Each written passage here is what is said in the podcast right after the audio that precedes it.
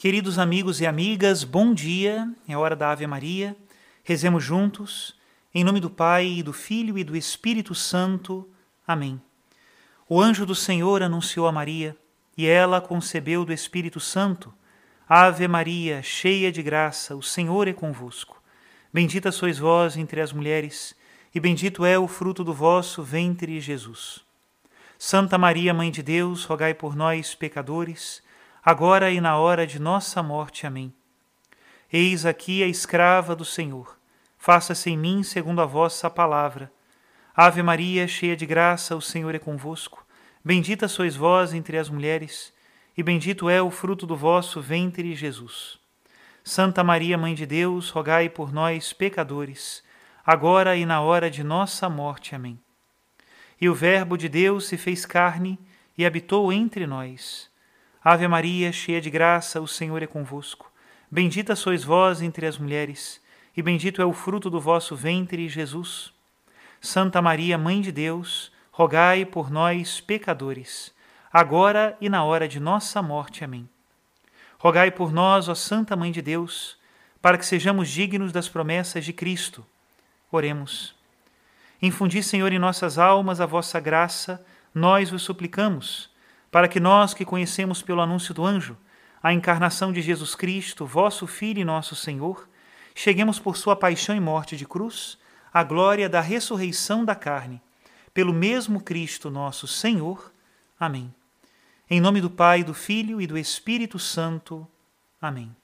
Queridos irmãos e irmãs, retornamos hoje com a história de São Paulo. Hoje é o quarto capítulo dessa história tão bela de fidelidade e apostolado. Escutemos. Antioquia, na Síria, depois de uma ausência como de três anos, e nos espaços dos quatro seguintes, pregou São Paulo na Síria e na Judéia. E essa parece ter sido a época em que levou a luz do Evangelho, desde Jerusalém até o ocidente, a Ilíria. Falando o apóstolo de suas missões, ignora as inumeráveis conversões, milagres e maravilhas que operou nelas, e somente faz menção de suas penas, porque a cruz era toda sua glória. Conta-nos que sofreu mais prisões e golpes que qualquer outro. Esteve outras vezes em perigo de morrer por rios, torrentes e perseguições de judeus e pela infidelidade de muitos falsos irmãos em povoados e em desertos experimentando toda sorte de fadigas, frequentes vigílias, jejuns, fome, sede e desnudez. Foi publicamente açoitado pelos judeus cinco vezes, recebendo em cada uma trinta e nove açoites. E foi três vezes golpeado com varas por romanos e gentios. Três vezes padeceu em naufrágio, e esteve um dia e uma noite em alto mar, isto é, numa embarcação destruída e à deriva. Depois dessas passagens, encontramo-lo outra vez em Antioquia, no ano de 51, desde onde passou a Jerusalém, onde assistiu ao primeiro concílio celebrado pelos apóstolos. São Clemente de Alexandria nos assegura que todos os apóstolos estavam presentes. São Lucas só faz menção de São Pedro e São Tiago e nos assegura também que São Paulo e São Barnabé contaram naquele sínodo os progressos que fizeram com a sua pregação entre os gentios. São Paulo nos diz que foi reconhecido pela Igreja como apóstolo dos gentios. Designados pelo concílio, Judas e Silas para levar os decretos a Antioquia, São Paulo e São Barnabé acompanharam-nos até lá. São Pedro os seguiu, e ali foi onde sofreu, com tanta mansidão, a repreensão de São Paulo. Nosso apóstolo permaneceu algum tempo naquela cidade para confirmar na fé a nova grei e depois saiu a visitar as igrejas que fundara no Oriente. Porém, não quis admitir dessa vez em sua companhia a João Marcos, a quem Barnabé tomou e levou consigo para Chipre. Crisóstomo diz que tanto São Paulo como São Barnabé tiveram bastante razão para fazer o que fizeram, pois ambos buscavam somente a glória de Deus. E os dois se separaram, ainda unidos pela caridade, como se evidencia na afetuosa recordação que depois São Paulo registra em suas epístolas de seu amigo Barnabé. Graças a Deus, diz esse santo doutor, que todas as nossas disputas não tiveram jamais outra origem que a dúvida, nem outro fim que o bem das almas.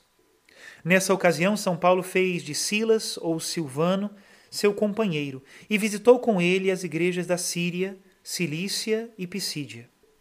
Em Listra da Nicônia, tomou por discípulo São Timóteo e o circuncidou para manifestar sua descendência aos judeus embora tenha se recusado a circuncidar a Tito para assegurar a liberdade do Evangelho, que tira os homens da escravidão da lei antiga e da obrigação de seus preceitos cerimoniais, porque, sendo todos esses símbolos de Jesus Cristo, deveriam cessar logo que foram cumpridos pela nova lei do Evangelho, a qual cederam seu lugar como a representação cede à realidade. Desde Licônia passou São Paulo a Frígia e Galácia, diz-nos que os Gálatas receberam-no como a um anjo de Deus, e de tal modo que, se fora possível, teriam sacado seus próprios olhos para dá-los a ele. Desejava então o apóstolo ir à Ásia Menor, porém, o impediu naquele momento o Espírito de Deus, ou uma especial revelação, como sucedera com ele também, estando para passar a Bitínia.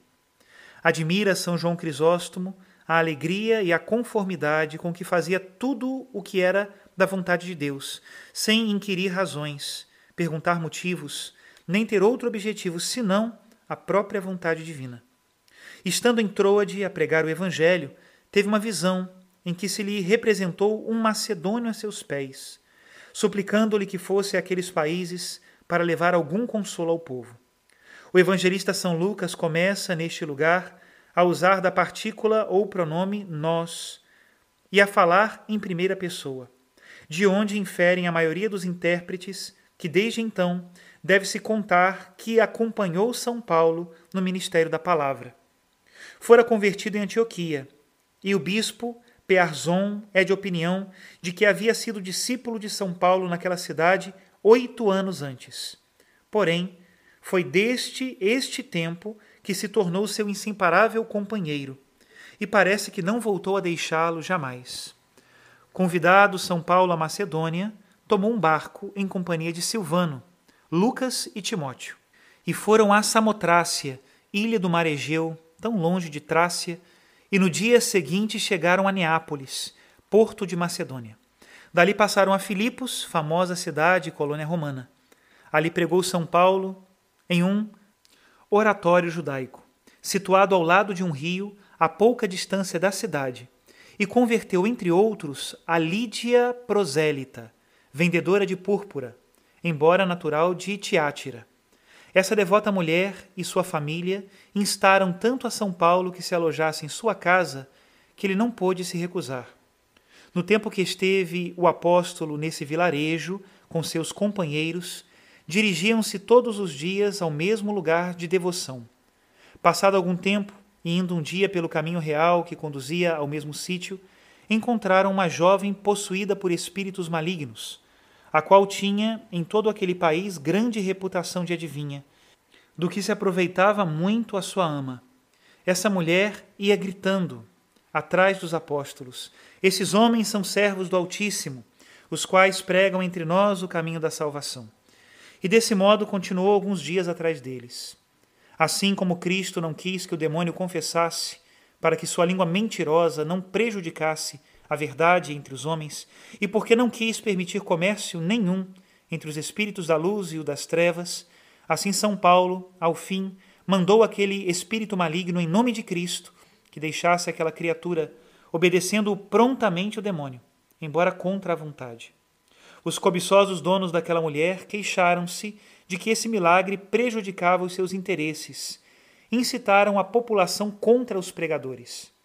Levaram-nos à presença dos magistrados, por cuja ordem foram açoitados como pessoas sediciosas, e depois metidos em um obscuro calabouço, deixando-os deitados de costas com as pernas atadas a um cepo. Aquela noite estavam ambos orando a Deus em voz alta, quando um súbito terremoto balançou a prisão, abriu as portas e as ataduras de todos os prisioneiros caíram por terra. Até aqui a citação da vida de São Paulo, mas a história continua. Se queremos saber como ela continua, amanhã rezaremos unidos.